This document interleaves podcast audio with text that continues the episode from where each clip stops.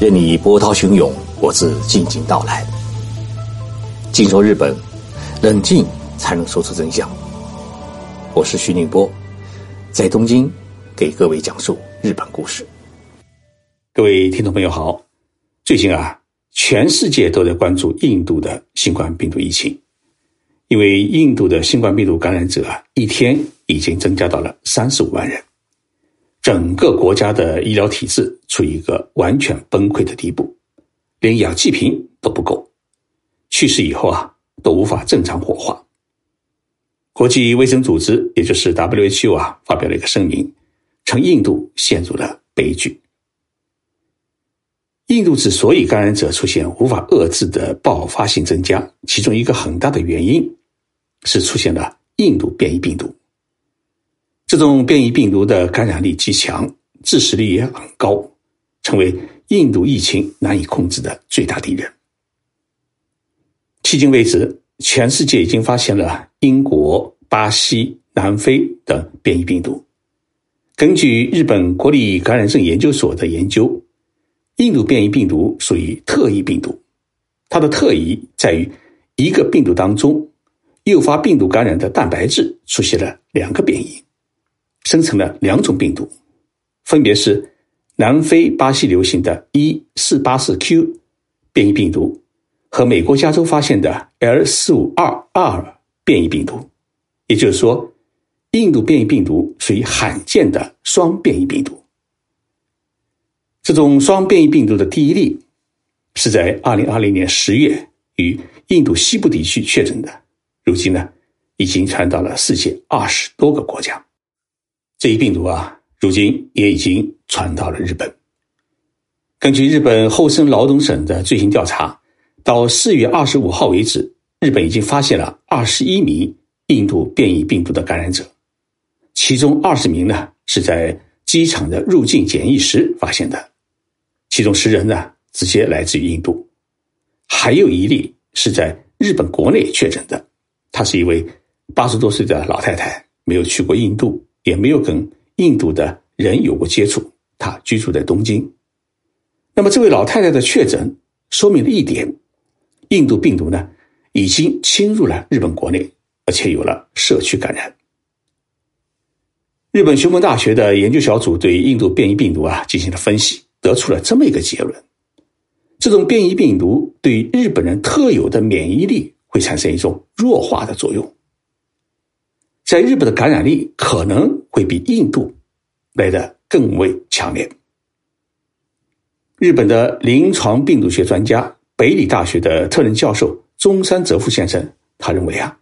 他说我们必须考虑到印度变异病毒已经在日本传播，我们应对这种变异病毒还没有更好的办法，只能要求大家戴口罩、勤洗手、少接触。那么，这种印度的变异病毒会不会在日本传播开来？日本的防疫专家们啊，在电视节目当中，他们有一个担忧，说啊，这种病毒可能很快会在日本传播开来。他们以英国的变异病毒在日本的传播为例，因为英国的变异病毒在日本国内发现的第一例是在今年的一月十八号，也就是说，进港县有三个人啊，他们没有去过英国，也没有跟。来自英国的人有过接触，但是莫名其妙的被确诊感染了英国变异病毒。当时，日本国立感染症研究所所长呃谢龙宇先生呢，他表示，他说啊，这种英国变异病毒的感染途径，哎，正在调查，估计呢，在日本国内已经发生了社区性感染。如今啊，仅仅过去三个月，英国变异病毒已经贡献了整个日本列岛。四三个都道府县都已经发现了英国变异病毒，尤其是关西地区的大阪府和兵库县，每天的感染人数超过了一千六百人，创下了疫情发生一年多以来的最多的记录。其中呢，英国变异病毒感染者已经占到了百分之八十以上。这意味着什么呢？意味着，如果印度变异病毒侵入日本，如果得不到很有效的控制，那么三个月之后，就会成为像英国变异病毒那样的燎原之火，成为日本新冠病毒的新的流行主流。而我们呢，必须清楚的是，三个月之后啊，日本要举行一次很大的活动，那就是东京奥运会的开幕。一旦日本变成了现在的印度，那么后果啊是不堪设想。日本政府已经下令调集自卫队的医疗队啊，在东京都和大阪府设立临时的疫苗接种点，以确保一天有一万人接种。同时，日本政府呢，除了进一步进口美国辉瑞公司的疫苗之外呢，还新批准了美国生物科技公司莫德尔奈公司生产的新冠病毒疫苗在日本的上市。那么，这种新的疫苗呢，将重点供应给东京都和大阪府的市民接种注射。但是，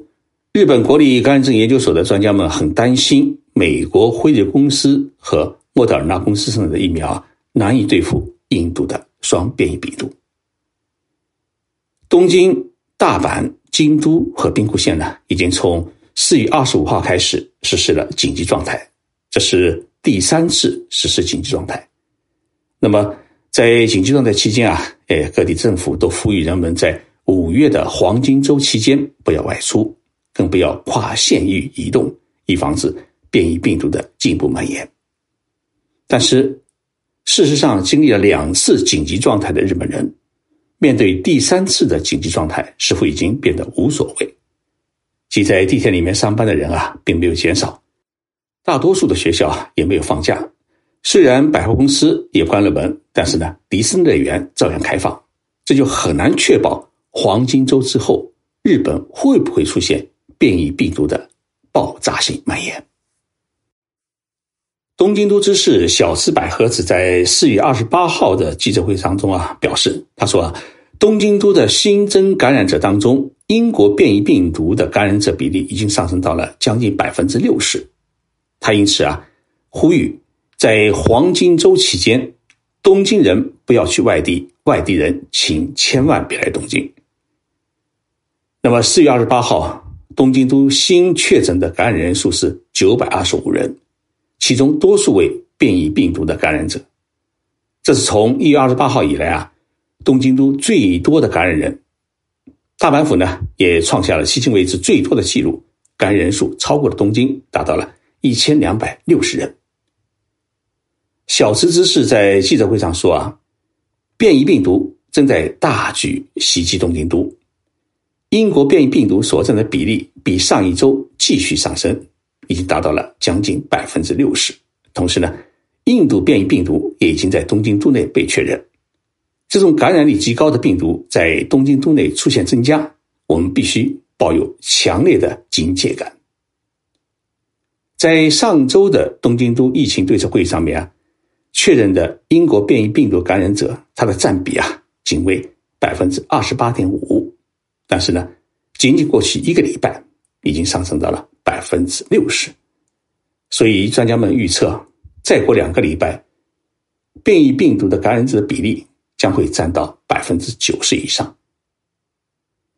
英国变异病毒啊，它一直在大阪为主的关西地区流行。迄今为止，东京流行的变异病毒是一四八四 K 这种病毒。那么这种病毒呢，一般认为是日本本土的变异病毒。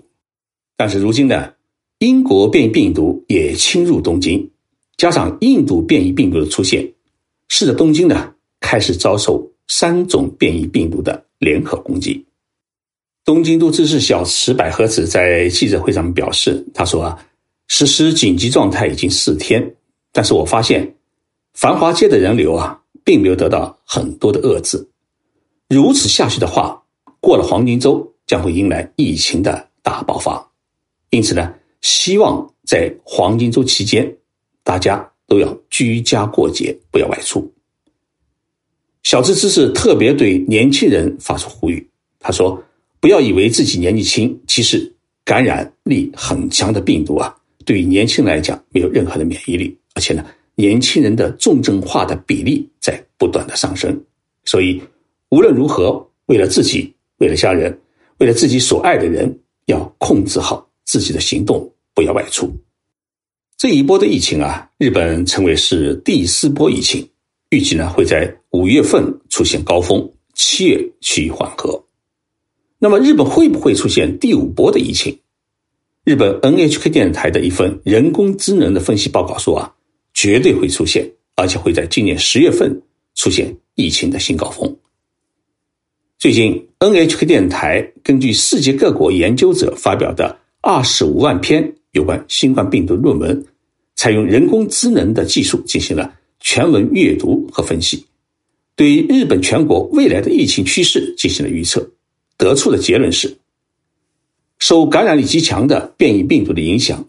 第五波疫情将会在今年的秋季到来，而且状况会十分的糟糕。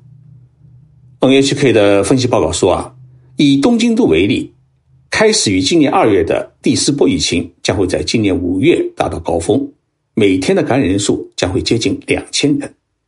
那么到了六月和七月将会趋于暂时的平息。一天的感染人数会在六百人之间徘徊，但是八月份之后呢，将再度迎来第五波的疫情，在十月中下旬，每天的新增感染人数将会突破三千人。报告引用世界著名学者的意见，认为，为了遏制变异病毒的蔓延，必须尽快的研发新的疫苗，同时呢，对人员的移动必须采取强制性的限制措施。那么日本能不能做到，取决于日本政府的决心。看来这狡猾的新冠病毒啊，我们怎么应对它都有办法产生变异与人类作对。